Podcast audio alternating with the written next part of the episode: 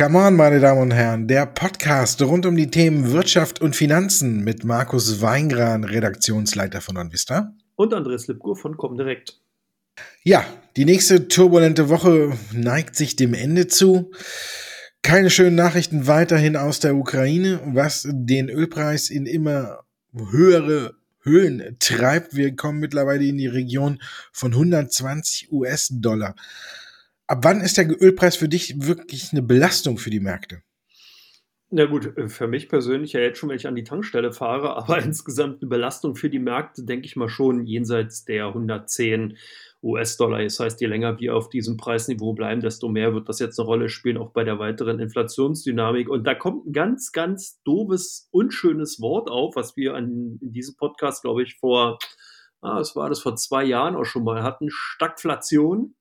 Das ist nicht schön und man hat es heute auch bei den Konjunkturdaten in den USA gesehen. Es zeichnet sich tatsächlich ab, dass die Konjunktur in den USA stagniert und dass eben die Inflation durch die höheren Energieträgerpreise ja, eine höhere Dynamik bekommt und weiter ansteigt. Und das in Kombination nennt man Stagflation und das ist eigentlich mit eines der blödesten Szenarien, die man sich konjunkturell vorstellen kann, weil die Notenbanken in dieser Situation nämlich sozusagen eigentlich nichts mehr machen können. Die können die Zinsen nicht absenken, dann würde es die Inflation weiter befallen, die können die aber auch nicht annehmen, weil sie dann im Endeffekt die Konjunktur abwürgen. Also blöde Situation. Ich denke auch mit den Ölpreisen insgesamt auch gerade sehr, sehr unschön. Also nicht nur für denjenigen, der insgesamt an die Zapfsäule fährt, auch nicht für die oder diejenigen, die natürlich in der Ukraine gerade sind und äh, für die Märkte sowieso nicht. Also es ist nur wünschenswert, dass hier irgendwann mal wieder eine Beruhigung reinkommt, weil auf diesem Niveau ist wirklich keinem mehr geholfen. Sowohl, wie gesagt, dem, den Unternehmen, die Ölfirmen haben da eigentlich davon auch erstmal nichts, weil wenn es so eine Peak sind, dann sitzen ja nicht die Manager da vor ihren Screens und versuchen sozusagen genau das Top zu erwischen, sondern die brauchen Preisniveaus. Und ähm, das heißt eigentlich eine Kontinuität bei diesen Preisniveaus. Und die können eigentlich auch gut damit leben, wenn wir ein Preisniveau unter 100 US-Dollar hätten, weil das nämlich für die Wirtschaft gut wäre, also für die Konjunktur insgesamt, für die Inflationsentwicklung und für die Ölfirmen. Aber wie ist denn deine Sicht darauf, Markus? Schön, dass es Sommer wird, wärmer wird, dann braucht man keine Heizöl zumindest.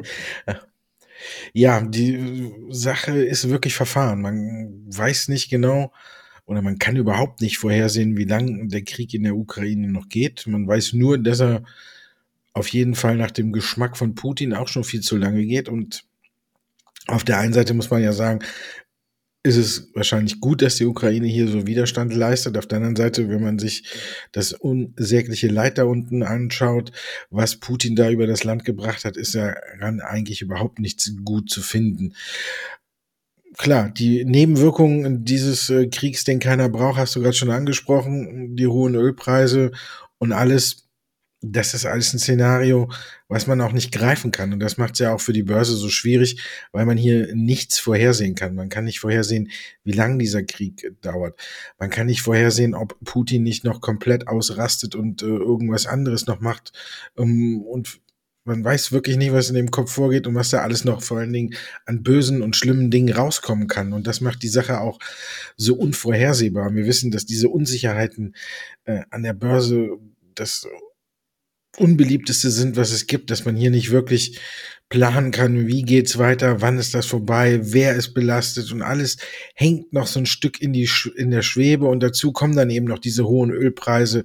Ähm, normalerweise hat man früher jetzt immer geguckt, ähm, wer kann diese Preise gut an den Verbraucher weitergeben, aber Jetzt muss man ja auch schon sagen, irgendwann wird wahrscheinlich auch nochmal die Regierung einstreiten und ähm, wir haben es ja schon in einigen Ländern gesehen, dass den Energiekosten, den hohen Energiekosten in Riegel vorgeschoben worden ist. Auch hier kann man jetzt nicht äh, so frohlocken. Es ist einfach eine unbefriedigende Situation für alle, weil die Preise explodieren und man nicht absehen kann, ähm, wann sie wieder sich irgendwo im normalen Bereich einpendeln. Wenn man jetzt auch guckt, der Weizenpreis ist auch äh, auf ein Mehrjahreshoch gestiegen.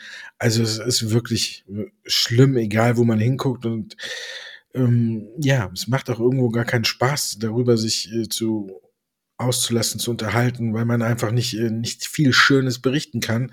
Sonst freut man sich ja immer, wenn man Aktien findet, die steigen, weil es einen schönen Grund gibt, den man vorhergesehen hat oder sonst was. Und jetzt sind es einfach nur die Aktien, die steigen aus Gründen, äh, die man überhaupt nicht mag. Also von daher, der hohe Ölpreis wird mit Sicherheit oder ist mit Sicherheit eine Belastung für die Märkte, wird sich jetzt dann in nächster Zeit noch weiter durchschlagen. Und dann werden wir sehen, wer damit am besten umgehen kann. Das werden uns wahrscheinlich ja erst die Zahlen des ersten Quartals zeigen. Klar wird jetzt spekuliert, dass die Öl Multis davon äh, profitieren, aber dann ist wieder die Unsicherheit da, wie belastet wie sehr belastet ist, dass einer nach dem anderen äh, in Russland seine Projekte kappt. Wir haben gesehen, BP, die mit Rosneft ihre Kooperation beendet haben.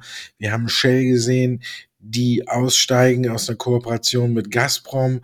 Wir haben OMV gesehen, die auch gesagt haben, wir beteiligen uns nicht mehr an dem nächsten großen Gasfeld von Gazprom. Und äh, dann über allem steht noch das Thema Nord Stream 2, wo ja auch Shell und OMV beteiligt sind, eine Juniper, eine ähm, der Winterschall, Eni. Also da sind noch genug Probleme, die auf den Markt kommen, die auch diesen Ölpreis ähm, so auch noch mal so unkalkulierbar für die Ölmultis machen, dass man das auch noch nicht mal so genau sagen kann.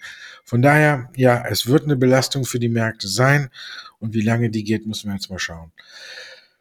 Zumindest hat John Paul gestern äh, ein klitzekleines bisschen Druck von den Märkten genommen. Du hast es ja schon beim Thema Stagna Stagflation angesprochen, dass man eben hier in der Bredouille ist, dass man eigentlich an den Zinsen gar nicht rütteln könnte. Aber er hat eben gesagt, ja, die Ukraine-Krise, der Ukraine-Krieg belastet auch ein wenig oder belastet auch die amerikanische Wirtschaft, aber er ist nach wie vor davon überzeugt, ähm, dass die Zinsen angehoben werden sollten, aber man möchte behutsam vorgehen. Für dich so quasi der Freibrief, also aufgepasst, es kommt nur ein kleiner Zinsschritt. Naja, zumindest ist es derweil so, dass dieser dämpfende Effekt, der auch dann dadurch hervorgehoben wurde, dadurch dazu geführt hat, dass bereits an den Zinsmärkten zwei Zinsschritte wieder ausgepreist worden sind, aber nicht der jetzt im Februar, äh, der im März, der bleibt, sondern die eher wahrscheinlich zur Mitte beziehungsweise Ende des Jahres sind. Also der Markt nimmt jetzt im Schnitt fünf bis sieben und nicht mehr sieben bis neunzehn Schritte für das aktuelle beziehungsweise jetzt für die kommende äh, Zinsanhebungsperiode an. Und das hat also zumindest schon mal Wirkung gezeigt.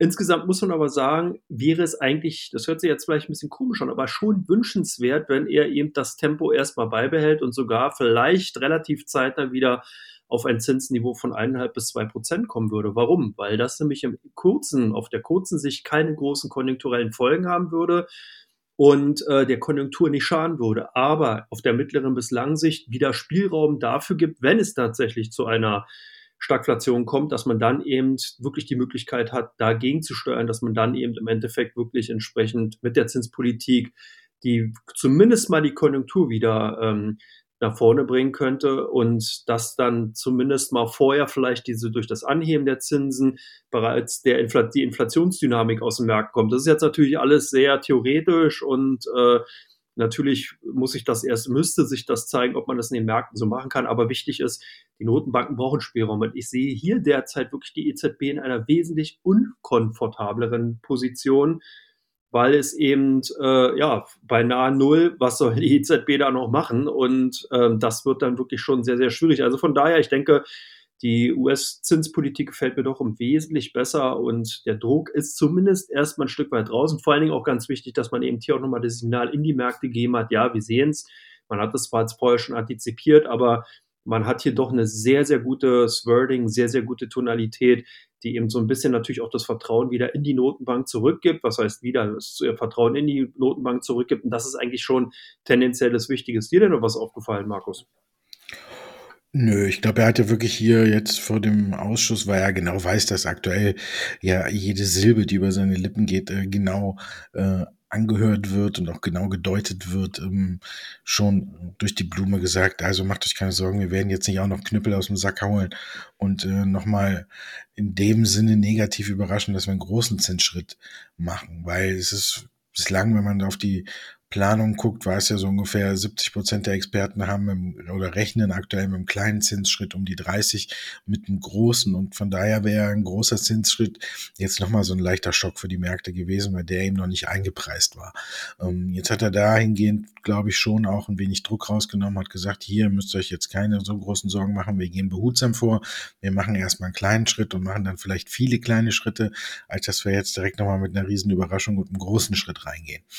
Von daher hat er hier wenigstens tatsächlich so einen negativen Überraschungseffekt, den man vielleicht noch hätte haben können, jetzt erstmal rausgenommen, wenn wir das alle so richtig deuten. Wir wissen ja immer noch nicht bis zum 16. März, ähm, da ist die Sitzung, ähm, ist ja noch ein bisschen Zeit. Um, von daher glaube ich aber trotzdem, dass er das dann da schon angedeutet hat, dass wir einen Zinsschritt auf jeden Fall sehen und dass es nur ein kleiner wird. Damit kann man, glaube ich, aktuell in der Phase leben. Es sind genug düstere Wolken über den Märkten und dann muss jetzt nicht noch eine von der Notenbank mit einem großen Zinsschritt noch dazugeschoben werden. Also von daher denke ich, es wird ein kleiner und das ist zumindestens dann eine kleine Lücke, wo die Sonne ein wenig durchscheinen kann.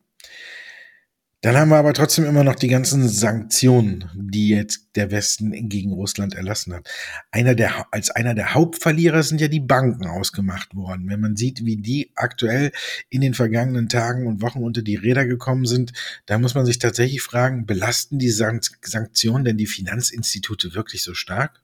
Ja, man darf nicht vergessen, es ist halt keine Einbahnstraße. Und das hat es ja bereits auch schon die Finanzmarktkrise 2007, 2008 gezeigt, dass es nicht Augen also die offensichtlich auch die augenscheinlichen oder die ersten direkten Konsequenzen sind, die die Probleme erzeugen, sondern dann eher die sogenannten Zweit- und Drittrundeneffekte. Ich kann Ihnen mal ein Beispiel nehmen, Leasinggeschäft.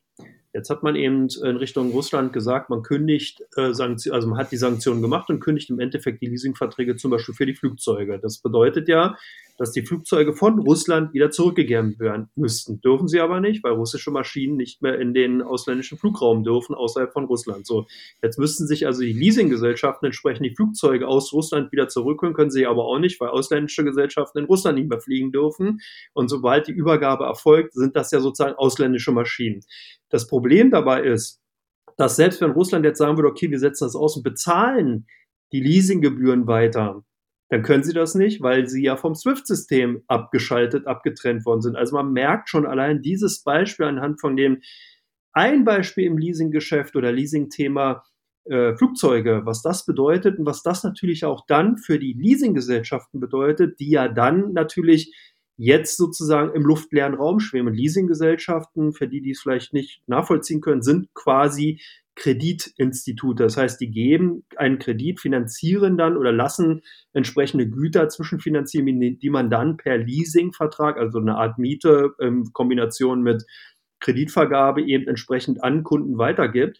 Und das ist halt auch ein kleines Beispiel, ein Risiko, was im Endeffekt dann eben natürlich hochkommt. Das andere Risiko ist halt das, dass man halt auch nicht weiß, was passiert mit den Anleihen, was passiert mit den Krediten, wer kann, hat welche Position, was bedeutet das, wenn einer entsprechend die, das Geschäft nicht mehr bedienen kann und so weiter und so weiter. Also hier sind wirklich so viele Risikofaktoren einfach momentan in den Finanzmärkten vorhanden und das zeigt halt auch, wie stark ineinander vernetzt diese ganzen Geschäfte sind. Man hat auf der einen Seite das Kreditgeschäft, man hat das Wertpapiergeschäft, man hat das Leasinggeschäft und das Ganze geht in ganz, ganz viele Bahnen, noch in ganz, ganz viele Bereiche, ob das Avale sind, ob das entsprechende Faktuiere, äh, Faktorierungsgeschäfte sind. Also das ist wirklich kaum überschaubar und da reicht es dann buchstäblich wie so ein Dominoeffekt, nur eine ganz, ganz kleine falsche Bewegung von irgendeinem Player, den man nicht auf der Agenda hat und das Ganze kann dann wirklich sehr, sehr unkonform, äh, äh un, ja, unbequem werden. Und das ist momentan die Situation. Deswegen ist man bei den Banken einfach momentan wirklich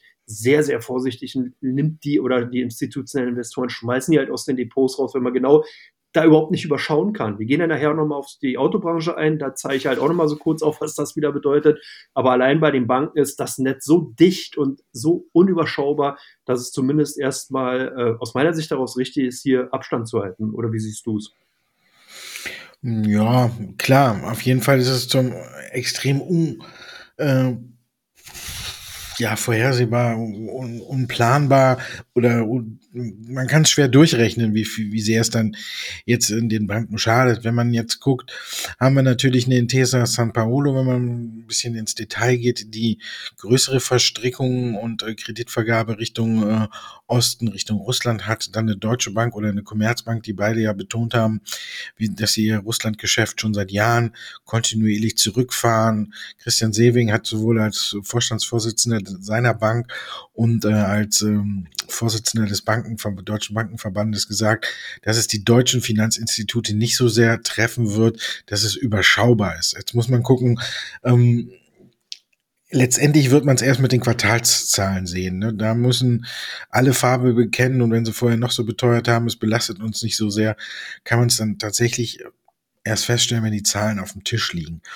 Es ist ähm, klar eine Sache, wie das dann ausgeht. Aktuell ist es schwer zu kalkulieren, schwer vorherzusehen und deswegen zieht man lieber die Reißleine, äh, bevor man ähm, eine böse Überraschung überlebt. Das ist natürlich auch verständlich.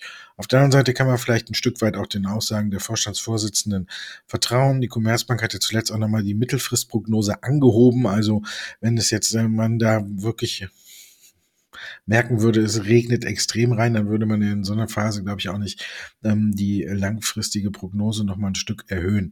Von daher, klar, ist es schwierig, wie sich das mit den Zahlungsverkehren und alles so auf auswirkt. Aber wenn ich jetzt zum Beispiel sehe, ich habe heute gelesen, Gazprom muss am Montag aufgrund einer Anleihe 1,3 Milliarden Dollar tilgen. Ähm, das Geld parkt in der Schweiz. Also von daher ist es ein russischer äh, Konzern, ein riesengroßer russischer Konzern, der vom Staat kontrolliert wird. Und zufälligerweise parkt das Geld, was am Montag geliefert werden oder getilgt werden muss, äh, schon in der Schweiz. Also da fragt man sich schon, äh, wie früh wussten die das und wie früh haben die vorgesorgt und das Geld dahin geschafft, wo sie dann der Meinung sind, dass sie auch äh, ihren Forderungen nachkommen können. Also da sieht man schon, wie das alles ineinander verstrickt ist und was da alles noch kommen kann und mit den Sanktionen. Also von daher, ja, ich glaube, die Banken sind betroffen, aber ich bin mir noch nicht so sicher, wie stark. Da würde ich tatsächlich klar sagen, man wartet auf jeden Fall bis zu den Quartalszahlen und dann guckt man sich das in Ruhe an. Ich habe heute auch noch eine Statistik gesehen, wo du Swift auch nochmal angesprochen hast, äh, welche Rolle da der Rubel äh, spielt in den ganzen Sachen, in den ganzen Geldströmen, die da abgewickelt werden. Und der hat einen Anteil von 0,2 Prozent. Äh, selbst die schwedische Krone, die man jetzt als äh, kleiner einschätzen würde, hat äh, im SWIFT-System einen Anteil von 0,8 Prozent. Also, und der Dollar, er hat 40,5. Jetzt muss man natürlich einschränken sagen, man kann ja nicht nur auf den russischen Rubel gucken, weil ja ähm, die ganzen Gas oder Gas und Öl natürlich auch trotz Russland äh, in Dollar immer gezahlt werden. Also von daher ist auch der Dollar da so groß und ein Stück noch weit in Euro. Aber da sehen wir auch, dass ähm, das wahrscheinlich nur die Bürger trifft, die über SWIFT dann quasi nicht mehr bestellen können oder nicht, auf jeden Fall nichts mehr im Ausland kaufen können, weil das sind ja eher die Transaktionen, die dann in Rubel durchgeführt werden. Also von daher muss man alles mal abwarten. Das Quartal neigt sich ja auch wir sind ja schon im März zum Ende zu. Also spätestens Ende April rum werden wir dann wirklich ein bisschen genauer reingucken können, wie die ganzen Sanktionen jetzt auch die Banken belastet haben. Aber ich kann, bis dahin ist eine Unsicherheit da. Das mögen viele Anleger nicht und ziehen deswegen lieber erstmal die Reißleine. Das ist eine ganz äh, verständliche Reaktion. Wir ziehen nicht die Reißleine, sondern wir machen weiter und wir kommen äh, zu Teil zwei. Da geht es um Ihre Fragen und unsere Antworten dazu.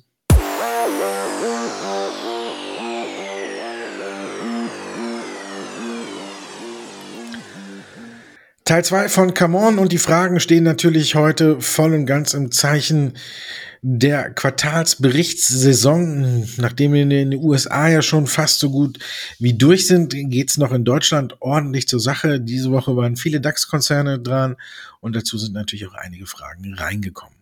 Wir fangen an mit Zalando und die hat's nach den Zahlen ja wieder böse erwischt und da kam die Frage rein, waren die Zahlen wirklich so schlecht? Naja, sagen wir mal so, sie waren halt nicht gut genug, vielleicht so zu formulieren. Wenn man sich das insgesamt ansieht, kann, könnte sich das Zahlenwerk durchaus sehen lassen. Wachstum, gerade bei dem Bruttowarenvolumen, steigt um 34 Prozent auf 14,3 Milliarden Euro. Das ist ordentlich. Umsatz insgesamt dadurch auf, äh, um 29,7 auf 10,4 Milliarden Euro gestiegen. Und daraus hat sich ein bereinigtes EBIT von 468 Millionen Euro ergeben. Also das sind schon Zahlen, die sind durchaus in Ordnung, aber der Markt hat mehr erwartet. Warum? Weil man hier natürlich die Vergleichszahlen aus dem vorherigen Jahr heranzieht und da spielt es dann auch keine Rolle, dass man auch den Anteil von Drittpartnern auf der Plattform insgesamt auf jetzt dann 30 Prozent steigern konnte. Das heißt, dass jedes dritte oder jeder dritte Euro quasi dann nur noch vermittelt wird. Und das ist ja auch die Strategie, die der Konzern ja umgesetzt hat. Das heißt, man will so ein bisschen hier den Amazon in klein machen und möchte eigentlich weg von der eigenen äh, Warenhaltung und hin eben eher zum vermittelnden Geschäft. Und das ist eigentlich schon eine interessante Strategie. Aber wie gesagt, das reicht halt nicht, weil auch der Ausblick insgesamt wird wahrscheinlich bei 16 bis 23 Prozent äh, bei dem Bruttowarenvolumen liegen und die Zahlen, die sich daraus ergeben, die relativieren sich halt auch in der aktuellen doch sehr, sehr hohen Marktbewertung von Zalando. Man darf nicht vergessen, das KGV im aktuellen Jahr liegt bei 54,6, also aufgrund der 55, für das kommende Jahr immer noch bei 39 ähm, für 2023. Und das sind schon wirklich happige Zahlen. Da muss also noch ordentlich was passieren, da muss das Wachstum entsprechend hoch sein und das deutet sich nicht an und vor allen Dingen eben auch nicht im letzten Jahr, gerade in dem guten Jahr. Da ist ja eben äh, sozusagen schon sehr, sehr viel von dem AGO abgebaut worden. Und da fragen sich natürlich die Marktteilnehmer, wie soll das jetzt funktionieren, wenn es dann wieder zur Normalität zurückgeht?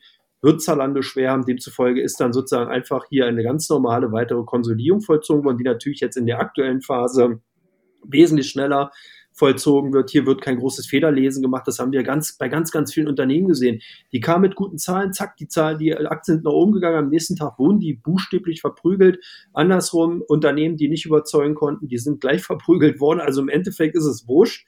Äh, ähm, es, es, ist halt ein extremer Beschleunigungsfaktor momentan drinne und das halt auch bei den Zalando. Da sind wir schon bei den nächsten, können wir gleich gespannt sein. Merck heute mit, ja, denke ich mal, guten Zahlen, zumindest Zeit, lange Zeit im Plus gewesen. Mal sehen, ob die morgen verprügelt werden. Starkes Jahr jetzt zugreifen, Markus?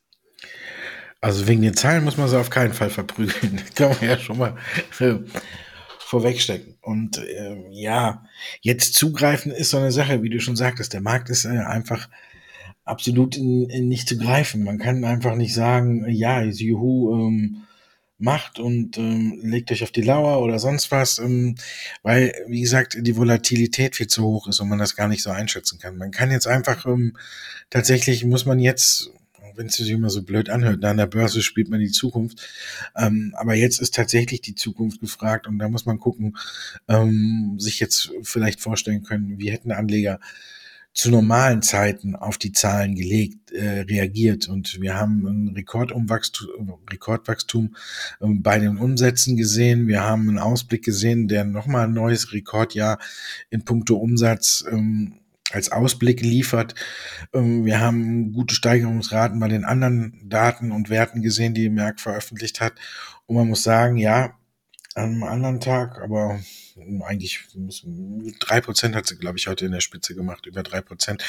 Ähm, am normalen Tag hätte sie die auch gemacht, äh, aber hätte wahrscheinlich nicht mehr nachgegeben, weil jetzt sind wir nur noch 1,5 äh, Prozent, rund 1,5 Prozent im Plus. Ich habe guck gerade mal drauf. Und die Aktie hat eine Korrektur hinter sich. Eine Korrektur war mit Sicherheit auch fällig, denn sie ist sehr gut gelaufen. Und jetzt muss man einfach gucken, wie ist Merck positioniert und wie geht's hier weiter. Man macht sehr gute Geschäfte mit den Impfstoffentwicklern.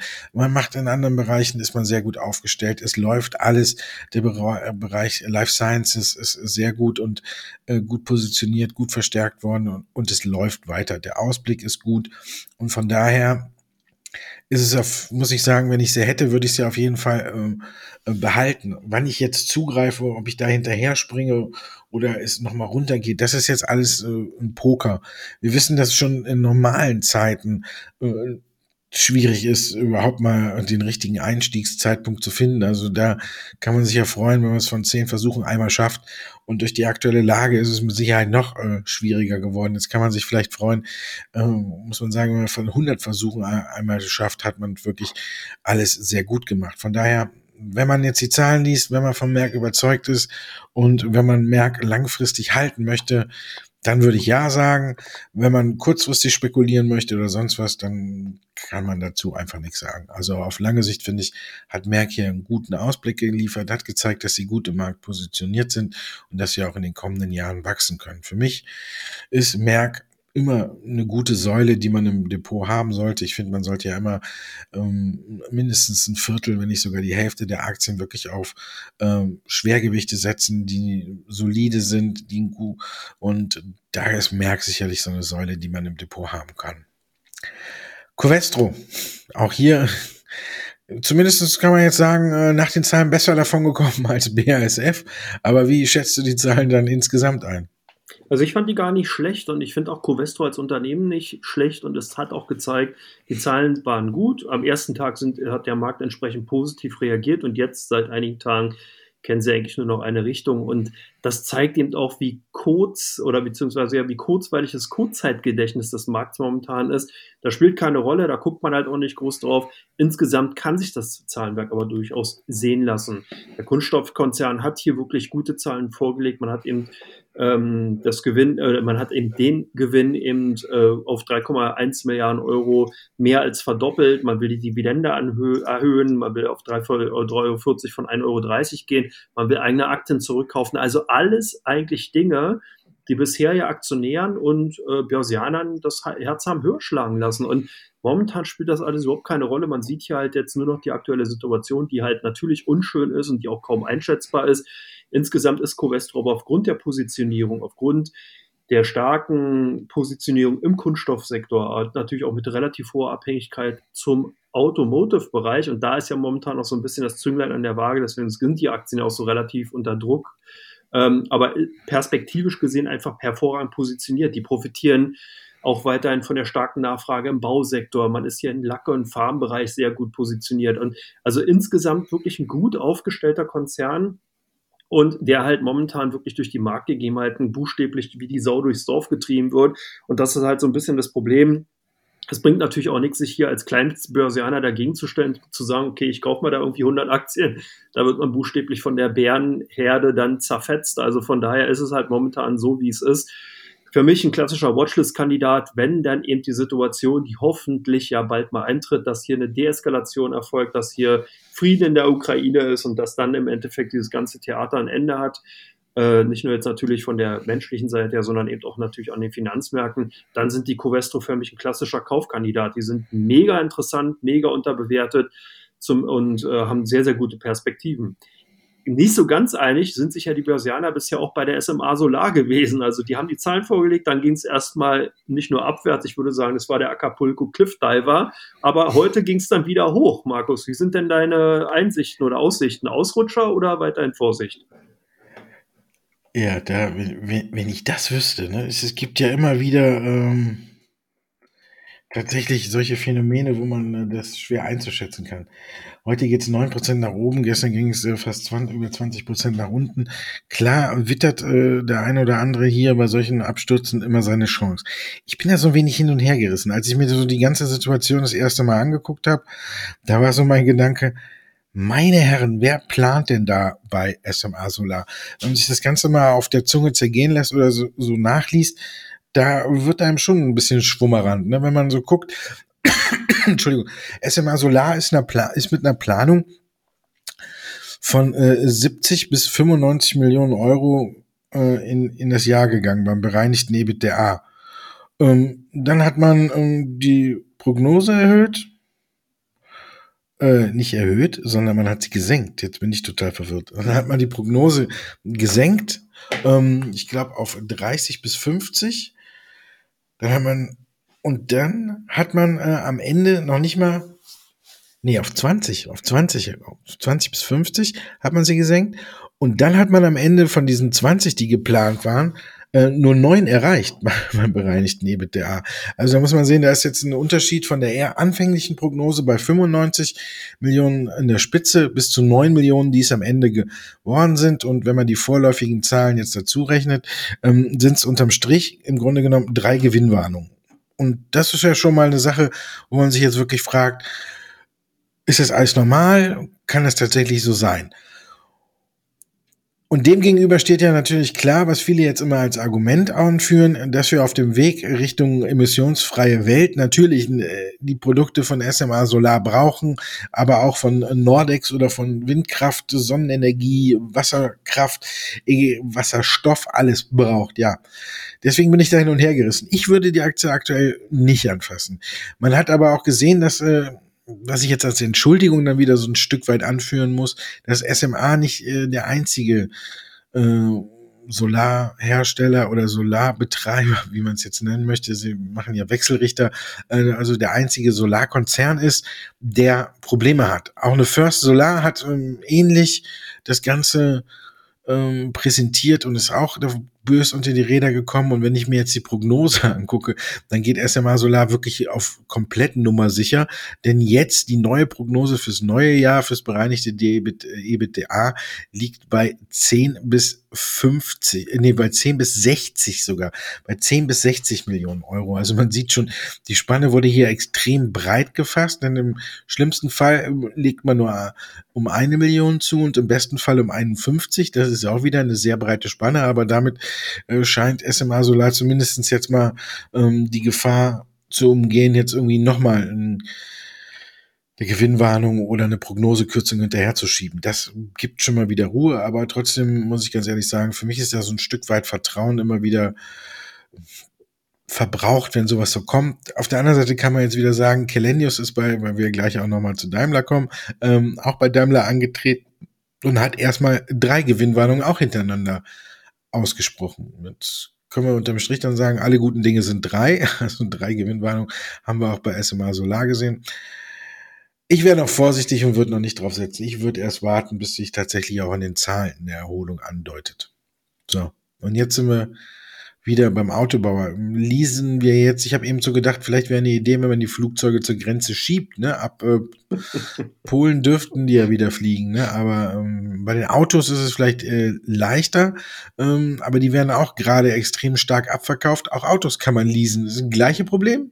Nee, hier haben wir ein anderes Problem, aber ich stelle mir das gerade vor, wie man so eine Boeing 737 oder ein Airbus über die Autobahn schiebt schon ein witziges Bild, aber na gut, ähm, ein bisschen lachen darf man in so einer Situation, glaube ich, auch mal. Genau, also die Autobauer werden momentan tatsächlich stark abverkauft. Warum? Weil auch hier wieder Lieferengpässe drohen. Und zwar, was mir vorher auch noch gar nicht so bewusst war, aber in, auch gerade hier in Vorbereitung auf diesen Podcast dann bewusst geworden ist, die Ukraine ist ein sehr, sehr großer Zuliefererland für die Automobilindustrie, für die deutsche Auto Auto Automobilindustrie gewesen. Und jetzt muss man ganz klar differenzieren. Also, die Situation bei Volkswagen, Mercedes-Benz Group und BMW ist sozusagen ähnlich. Hier sind es tatsächlich die Komponenten und zwar insbesondere Kabelbäume, die eben in der Ukraine angefertigt worden sind und entsprechend an diese drei großen Autobauer geliefert worden sind. Und das führt dazu, dass zum Beispiel BMW in den Werken in München, Dingolfing, Steyr und in den Miniwerken sogar in Oxford einfach die Bänder in der nächsten Woche nicht anwerfen wird, weil man entsprechend die Autos nicht bauen kann. Und das ist halt ein Problem sogar noch, weil bei den Chips war es so, da hat man einfach einen anderen Chip eingebaut, beziehungsweise hat den dann, wenn es ging, draußen gelassen und gesagt, wir bauen den später ein, wenn er wieder da ist. Bei den Kabelbäumen geht es natürlich nicht. Es sei denn, wer sein Auto liebt, der schiebt dann neben den Boeing-Flieger sozusagen auf die Autobahn ähm, was natürlich keinen Sinn macht. Das heißt, wir haben hier ganz klar ein Lieferkettenproblem, wohl bekannt aus den Zeiten China und Co. und Covid und was weiß ich. Dann haben wir den nächsten Brennpunkt Rohstoffe. Die Autohersteller brauchen natürlich entsprechend Rohstoffe, die auch teilweise aus Russland und der Ukraine entsprechend ja, geliefert worden sind und jetzt nicht mehr geliefert werden. Also da hat man entsprechend auch ein Problem. Das nächste ist, dass natürlich dann der Autoabsatz rückläufig ist, obwohl das sogar noch als kleinstes Problem zu sehen ist und eigentlich von den Börsianern zwar hingenommen wird. Du hast ja vorhin auch schon so ein bisschen auch mal dargelegt, wie der äh, Rubeltransfer sozusagen ähm, SWIFT-System äh, darstellt. Und so ähnlich verhält sich es halt auch mit den Absätzen, mit dem Exportgeschäft in Richtung Russland von deutschen Unternehmen. Das ist zwar schon, tut manchen Branchen wirklich weh, aber ist verkraftbar. Aber insgesamt diese ersten beiden Faktoren, Lieferkettenstörung ist ein Problem und die Rohstoffe natürlich auch. Warum habe ich Volkswagen so ein bisschen vorhin rausgestellt? Weil wir hier einfach noch eine andere Situation haben. Hier ist zusätzlich jetzt die Fantasie drin, dass man die Porsche-Manufaktur, also den wirklichen Porsche Hersteller eventuell aus den Konzernen rauslösen will. Wir hatten an dieser Stelle ja auch schon drüber gesprochen. Und da ist sozusagen so ein kleiner Puffer noch drin, wo die Börsianer halt sagen, Mensch, das ist Fantasie. Da kommt eben Sum of the Parts Effekte. Da könnte der Konzern die Aktien insgesamt von Volkswagen und Porsche Holding, also der tatsächlichen Holdinggesellschaft, davon profitieren. Und deswegen nimmt man dahingehend äh, oder hat man lange Zeit dahingehend ein bisschen wohlwollender die Aktien einfach zur Kenntnis genommen und die teilweise bei Schwäche gekauft. Aber auch das sieht man jetzt zunehmend fällt weg, weil man eben genauso, äh, weil man hier einfach momentan den Effekt sieht, das dauert halt noch ein bisschen. Es ist nicht ganz klar, wann diese Abspaltung erfolgen soll. Zumal, wenn eben alle Automobilfirmen international günstiger werden, dann fällt dieser Peer Group Vergleich halt weg. Das heißt, selbst die Porsche-Manufaktur, also der Autobauer, der eben an die Börse gebracht werden könnte, wird dann vielleicht auch günstiger bewertet. Also man merkt schon, hier dreht sich die Spirale auch mal in die andere Richtung. Insgesamt werden die Autowerte zurecht verkauft? Nein. Ich denke auch hier wirklich, das sind Effekte, da ist einfach momentan extrem viel Panik drin. Das ist auch ganz klar nachvollziehbar, weil niemand weiß, wie lange das anhalten wird.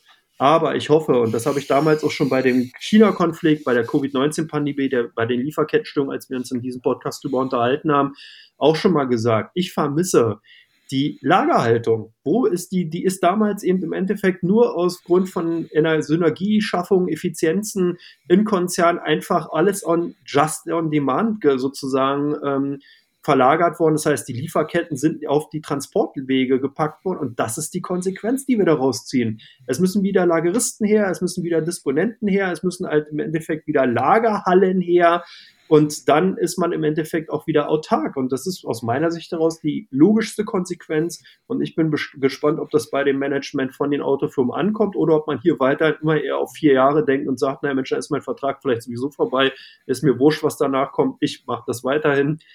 Also ich bin gespannt. Autobauer bleiben aus meiner Sicht daraus zumindest dann noch interessant oder wieder interessant, wenn dieses ganze Ukraine-Thema dann auch ein hoffentlich positives Ende gefunden hat.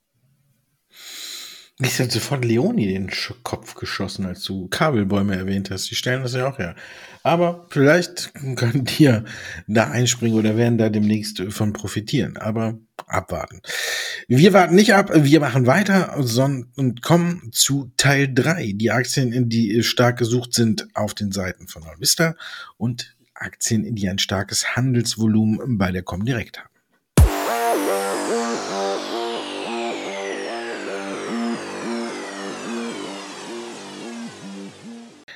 Come on, der Börsenpodcast, Teil 3. Wir fangen an. Wir bleiben bei den Autobauern. Mercedes-Benz Group. Ja, die sind schon seit Tagen wirklich unter den meistgehandelten Titeln und werden eigentlich, ja, wie soll man sagen, größtenteils natürlich schon verkauft, weil ja auch viele Stop-Loss-Kurse gerissen werden, aber es gibt halt auch noch mutige, also das heißt mutige, es gibt halt äh, Kunden von uns, die dann eben dieses Kursniveau momentan nutzen, um Positionen aufzubauen. Es ist ja auch relativ viel Fantasie da. Die Truck-Tochter Daimler Trucks ist, wird als DAX-Kandidat neu gehandelt und von daher ist da ein bisschen Fantasie drin. Äh, ich hätte hier auch wirklich quasi jede Autoaktie eigentlich mitbringen können heute. Die sind alle unter sehr, sehr hohen Handelsvolumina momentan bei uns vertreten. Also von daher habe ich jetzt Mercedes-Benz eigentlich nur exemplarisch hier mitgebracht. Und es hat eigentlich auch zum Teil zwei gepasst. Deswegen also hier die wirklich sehr, sehr stark gehandelt. Bei euch sind die Bayer-Aktien gesucht gewesen. Ja, hier kamen ja auch die Zahlen und Bayer hat ja auch im Vorfeld der Zahlen schon äh, ganz gute Nachrichten gebracht und deswegen haben bei uns natürlich auch viele ähm, drauf geguckt, wie die Zahlen ausgefallen sind und man muss sagen, man kann das ja mit einem, ja, mit einem lachenden und mit einem weinenden Auge sehen. Ne? Auf der einen Seite hat äh, Glyphosat äh, dazu beigetragen, auch dass die Zahlen von Bayer wieder äh, solide waren und einen guten Ausblick geliefert haben. Auf der anderen Seite ist es natürlich das Thema, was quasi hm, zwei Bremsklötze schon am Bein von Bayer ist, weil man eben noch nicht weiß, wie das ganze Thema in den USA mit den ganzen Klagen wegen Glyphosat ausgeht. Aber ähm, anscheinend scheint es der Nachfrage jedenfalls nach dem Unkrautvernichter nicht so zu schaden. Von daher, vorher gab es noch eine Prognoseerhöhung ja schon für ein neues Medikament von Bayer und insgesamt ist das wirklich alles ganz gut. Und deswegen schauen auch viele drauf, weil auch äh, gerade bei uns viele immer gucken, was ist bei Bayer, weil alle darauf warten, wann fliegt dieser Deckel weg. Das ja, kennt man ja. Um, ist ja so bei Aktien, wo man auf irgendein bestimmtes Ereignis wartet. Da guckt man ja fast immer täglich drauf. Ist es da? Ist es da? Ist es da? Kann Bayer wirklich jetzt einen Vergleich in den USA schließen und das Thema Glyphosat abhaken? Man sieht aber auch, dass Bayer mittlerweile wirklich gut unterwegs ist. Wie gesagt, Glyphosat hat dazu beigetragen, dass auch der Gewinn wieder äh, knapp eine Milliarde erreicht hat. Auf der anderen Seite kann man sagen, wäre Glyphosat nicht da gewesen, hätte man im Laufe dieses Jahres auch keine 3,2 Milliarden nochmal für oder wegen der Glyphosat-Rechtsstreitigkeiten zurückstellen müssen. Dann wäre der Gewinn noch höher gewesen als die eine Milliarde. Also man sieht, es ist ein Pro und Contra und jeder wartet, äh, wann dieses Contra Glyphosat endlich wegfällt. Und deswegen gucken viele bei uns drauf. Und wenn es wegfällt, wissen wir alle, steht die Aktie höher. Nur ist auch hier leider der Fall, man kann überhaupt nicht sagen, wann das eben wegfällt. RWE, eigentlich hat heute noch einer, habe ich gesehen, bei mir bei Meistert unter der Sendung gefragt, ähm, die Energiepreise steigen wie Bolle, aber RWE fällt im Gegenzug. Also gehe ich mal davon aus, bei euch verkaufen viele. Ja, also momentan ist es zumindest so, dass RWE ja schon seit einiger Zeit äh, genau darunter leidet. Das Problem ist, wir hatten auch schon bei den Ölfirmen kurz vorhin drüber gesprochen, das bringt halt den ganzen Unternehmen nichts, wenn man eben sehr stark fluktuierende, sehr stark schwankende äh, Preise bei den Energieträgern hat. Und das ist genau das Problem. Hier ist bei RWE natürlich, der, sie sind sehr stark im Handelsgeschäft, auch bei Erdgas mit beschäftigt beziehungsweise unterwegs. Und das bedeutet, und auch im Energiehandel, also im Stromhandel, das bedeutet, dass eben diese stark, stark schwankenden Preise ein latentes Risiko für die Konzerne bedeuten. Das heißt auch eine höhere Kapitalbindung, weil man eben dann mehr Margin hinterlegen muss, wenn man eben entsprechende Kontrakte an den Terminmarkten handelt. Das ist jetzt nicht so, dass die hier zocken, sondern ist tatsächlich so, das sind eben die Vorgaben, wenn man eben an, als äh, Intermediär, als Händler an den entsprechenden Terminbörsen aktiv ist, und das machen eben natürlich auch Stromkonzerne, dann muss man entsprechende Sicherheitsleistungen hinterlegen und das kann entsprechend auch mal teuer werden. Das hat man in der Vergangenheit ähm, bei den Ölpreisen schon mal gesehen, das sieht man jetzt halt derzeit bei den Strompreisen und demzufolge belastet das einfach. Wir haben also hier wirklich eine ganz klare auf der einen Seite erstmal zumindest zum Beginn der Woche eine Flucht aus den Aktien gesehen, jetzt aber denke ich mal auch wieder so ein bisschen tendenziell eher Käufe wieder, weil die eben doch viele sagen, hey, das ist einfach, der Abschlag ist zu viel, zu groß, ich schaue mir die Aktien mal genauer an. Bei euch haben sich auch die Aktien, beziehungsweise eure Nutzer, die Aktien von Baidu genauer angesehen.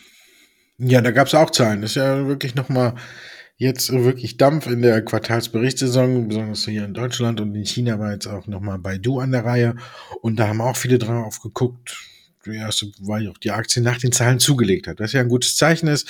Und wenn man sich das Ganze so anguckt, waren die Zahlen jetzt nicht überragend, aber sie waren immerhin ähm, noch gut und auch ähm, ein Stück weit besser als ähm, die Analystenschätzung. Von daher ähm, hat die Aktie danach auch um gut fünf Prozent zugelegt und ist, glaube ich, ähm, so einer der wenigen Werte aus äh, China, wo zumindestens äh, wir ähm, auf definitiv den Abwärtstrend gestoppt haben und hier schon seit äh, längerer Zeit eher äh, seitwärts Tendenz leicht aufwärts äh, sich der Kurs bewegt. Von daher ist es so eine der wenigen Aktien aus China, wo ich sage, äh, ja, hier könnte man tatsächlich noch dabei sein, während ich bei den anderen immer noch äh, eher ein wenig oder noch nicht sogar mehr als ein wenig vorsichtig wäre, weil man nicht genau weiß, was da noch alles so kommt. Wir hatten schon Covestro, jetzt kommen wir zu BASF und ja, nach den Zahlen äh, wurde sie verkauft und wahrscheinlich wird sie immer noch verkauft, oder? Ja, das kann man so sehen. Also hier sind sehr, sehr viele ähm, Kunden sehr, sehr vorsichtig geworden. Das hat nämlich auch nicht nur damit zu tun gehabt, weil die Zahlen nicht wirklich gut waren, man hier also auch die Aktionäre verschreckt hat durch die dann höheren Energieträgerpreise, sondern eben auch damit zu tun, weil eben die Tochter Winterschall Dea ein absoluter Protagonist bei dem ganzen Nord Stream 2 Desaster ist und das wirklich auch mit in die ja, Bilanz von BASF natürlich reinknallt. BASF hat immer wieder versucht, in den letzten Jahren die Winterschall-Dea an die Börse zu bringen oder beziehungsweise wollte halt hier per Spin-off dann sich äh, von der Tochtergesellschaft ein bisschen entledigen. Ist nicht gelungen, hätte man irgendwie mal machen sollen. 67 Prozent hält der BASF noch an Winterschall und jetzt knallt es eben durch. Das heißt, hier müssen die Abschreibungen, die bei der Tochter dann vorgenommen werden, führen natürlich auch direkt bei BASF zu einer Wertminderung und das äh, gefällt so manchen Aktionären nicht. Aber auch hier würde ich eher sagen, gucken, wenn das mit der Ukraine-Krise halt vorbei ist, könnten die wieder interessant sein. Aber das ist ja ein anderes Thema, werden wir uns beim nächsten Podcast unterhalten. Aber jetzt bei euch, last but not least, die Novavax-Aktien. Ich hoffe, dass wir uns schon beim nächsten darüber unterhalten, dass, das Ganze Thema vom Tisch ist. Novavax, ja, haben bei uns auch viele nachgeguckt, weil die Aktie einfach, ähm, ja, nicht reagiert hat. Wir hatten vergangene Woche die Zahlen, die waren schon nicht so überzeugend. Dann hatten wir jetzt äh, die Auslieferung zum Beispiel nach Deutschland und des Impfstoffes und die Aktie hatte nicht darauf reagiert. Da ähm, ist man ja anderes gewohnt, muss man sagen, aus der Vergangenheit. Wenn man sich teilweise mal anschaut, wie seinerzeit ähm, eine Moderna oder eine Biontech darauf reagiert haben. Bei Novavax ist das Ganze alles eher so unter dem Motto still und heimlich äh, über die Bühne gegangen und dann hat auch noch ähm, der Vorsitzende der Deutschen Kassenarztvereinigung, ähm, das Name mir gerade nicht einfällt, ähm, gesagt, dass äh, die Nachfrage nach dem neuen Novavax-Impfstoff äh, mal gelinde gesagt sehr schleppend angelaufen ist. Also kaum Nachfrage. Und es war ja auch immer, ähm, wenn man sich die Medien durchgelesen hat und alles und ähm, war ja Novavax und auch der Impfstoff von Valneva, die ja ähnlich sind, sind ja Totimpfstoffe, ähm, die sollten ja der Heilsbringer sein für die Impfmuffel, dass jetzt dann dadurch wirklich nochmal die Impfquote richtig anspringt, weil alle die Vorurteile gegen mRNA-Impfstoffe haben, äh, dass, äh, dass die ja dann auf die Impfstoffe umschwenken. Aber ist halt so, dass aktuell das Impfstoffangebot von Novavax in eine Phase reinkommt, wo alle Beschränkungen äh, aufgelöst werden, wo fast, wo wir schon fast davor sind, dass die Maskenpflicht wieder fällt, wo man also auch wirklich sieht, ähm, es ist eine deutliche Entspannung und in, in so einer Phase denken, glaube ich, auch äh, die äh, Menschen, die sich nicht gerne impfen lassen oder auch nicht impfen lassen wollen, ähm, erst gar nicht darüber nach, sich impfen zu lassen, weil es alles ja wieder jetzt ein Stück weit zurückgeht. Von daher schlägt sich das auch im Kurs nieder, der eher seitwärts ist und davon nicht mehr beflügelt wird. Und ähm, ja, es ist ein weiteres Beispiel dafür, dass ähm, ja die Impfstoffmesse, glaube ich, im Großen und Ganzen gelesen ist. Und zum Glück muss man uns nicht lesen, sondern man kann uns hören. Und aber auch hier ist jetzt das Ende der Fahnenstange erreicht. Und am Ende dieses Podcastes fülle ich das Phrasenschwein komplett allein. Das reimt sich dann auch noch hervorragend. Ja, super. Ähm, ja, Dankeschön, Andreas, dass du dabei warst und vielen Dank, liebe Zuhörerinnen und Zuhörer, dass Sie uns durch den heutigen Podcast begleitet haben.